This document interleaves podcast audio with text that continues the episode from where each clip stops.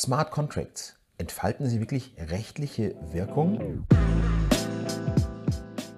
Sie alle haben wahrscheinlich schon von Smart Contracts gehört. Gerade im Zusammenhang mit NFT wird ein NFT zum Beispiel verkauft, dann muss das NFT nicht manuell übertragen werden, die Kryptowährung muss nicht manuell transferiert werden, sondern das Ganze wird alles hochautomatisch ausgeführt und ist auch unveränderlich und nicht mehr rückgängig machbar.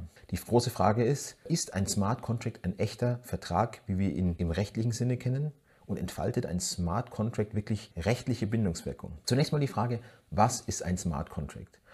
Ein Smart Contract ist vereinfacht gesagt ein Computerprogramm, das beim Eintritt gewisser Bedingungen eine Folge auslöst, eine Rechtsfolge. Anders als beim normalen Computerprogramm irgendwie falls i ist gleich 4, dann färbe den, grün, den Bildschirm grün. Das wäre halt eine ganz normale Folge einer Bedingung. Aber beim Smart Contract werden dann Rechtsfolgen ausgelöst.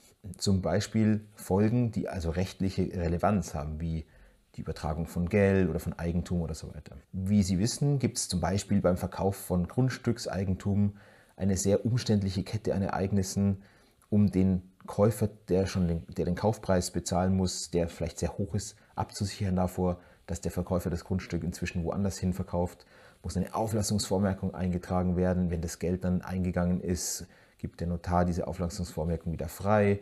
Das, und erst dann ähm, wird das Grundbuchamt das Eigentum umschreiben.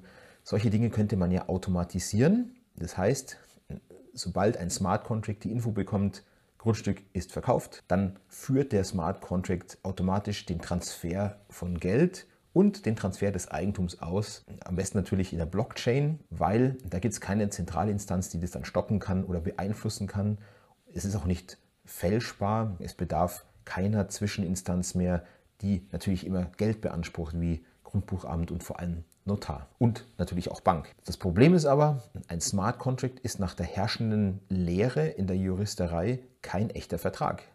Ein Smart Contract ist ein Computerprogramm. Der führt, wenn Ereignisse eintreten, die man vorher einprogrammiert, Rechtsfolgen aus. Aber der Rechtsgrund, also ein Vertrag, ist es gerade nicht. Denn ein Vertrag kommt durch mindestens zwei übereinstimmende Willenserklärungen zustande, nämlich Angebot und Annahme. Angebot und Annahme müssen dann inhaltlich zumindest im Hinblick auf die wesentlichen Punkte übereinstimmen. Dann gelten diese Punkte als vereinbart.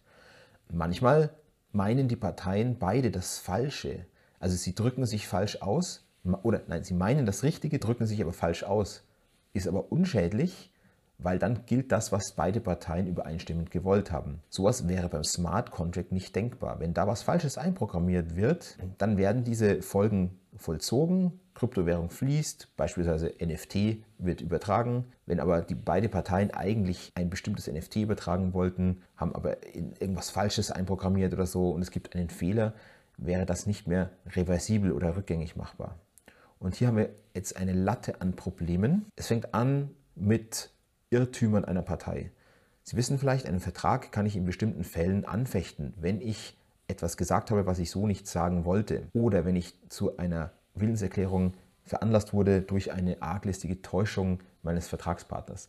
Dann kann ich den Vertrag anfechten, der gilt dann als von Anfang an, also der ist dann von Anfang an als unwirksam oder nichtig zu betrachten. Etwaige ausgetauschte Leistungen müssen dann wieder rückabgewickelt werden. Ein Minderjähriger kauft ein NFT und hat aber keine Einwilligung seiner Erziehungsberechtigten. Problem, Vertrag unwirksam, alles müsste rückabgewickelt werden. Beim NFT-Kauf auf der Blockchain nicht möglich. Da kann nichts rückabgewickelt werden. Oder also ein Verstoß gegen, gegen AGB-Recht, also die Paragraphen 305 BGB, führt nach Paragraph 306 BGB zur Nichtigkeit. Weiteres Problem, Nutzungsrechte-Einräumung. Angenommen, Sie kaufen ein NFT, wollen das Bild, eine Grafikdatei dann als Twitter-Avatar nutzen oder auf Ihrem Blog, dann brauchen Sie das Recht zum öffentlichen zugänglich machen. Sie bekommen das aber nicht automatisch durch den Kauf eines NFT, sondern Sie brauchen eine Einigung über den Übergang oder über die Einräumung von Nutzungsrechten.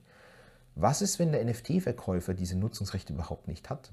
Dann erwerben Sie gar nichts. Also, wir haben eine Riesenreihe an Problemen, wenn das echte Recht, also der Vertrag, das, was geleistet werden muss und das, was dann vollzogen wird durch den Smart Contract, auseinanderfällt. Und das können wir nicht so einfach lösen. Wenn beide Parteien in Deutschland sind, dann könnte man noch sagen, kein Problem, der Smart Contract wurde, wurde ausgeführt, der Vertrag ist eigentlich unwirksam, jede Partei hat dann einen Anspruch auf Rückabwicklung der Leistungen.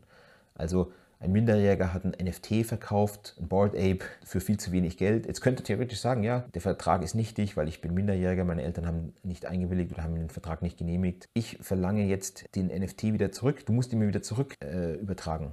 Das würde funktionieren. Das wäre auch nicht ein Rückgängigmachen äh, des Smart Contracts, also der Ausführung, sondern es wäre quasi ein neuer Transfer. Wenn aber der Käufer des NFT irgendwo in der Karibik sitzt, dann haben sie keine Chance, weil sie vollstrecken nicht einfach mal so schnell ein Urteil äh, in der Karibik. Also da vergeht mal ein, zwei Jahrzehnte wahrscheinlich und ja, dann, dann finden sie dann überhaupt mal den Käufer. Der ist vielleicht gar nicht mit seinen echten Daten, sondern nur mit einer IP-Adresse da zu finden. Um es zusammenzufassen, ein Smart Contract, gerade auf der Blockchain und im Zusammenhang mit NFT, der hat nur Rechtsfolgen und Bedingungen einprogrammiert, aber nicht, es ist kein echter Vertrag im rechtlichen Sinne. Wenn Sie also ein NFT kaufen und Sie wollen Nutzungsrechte zum Beispiel erwerben, dann schauen Sie, dass Sie den Verkäufer kennen.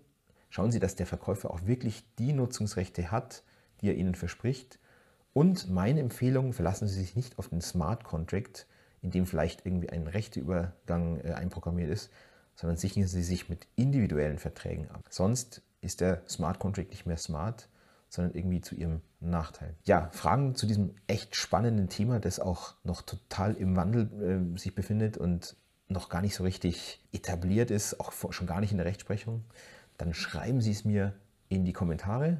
Und ich freue mich natürlich, wenn Sie meinem Kanal folgen. Und ansonsten danke für die Zeit. Bis zum nächsten Mal. Ciao.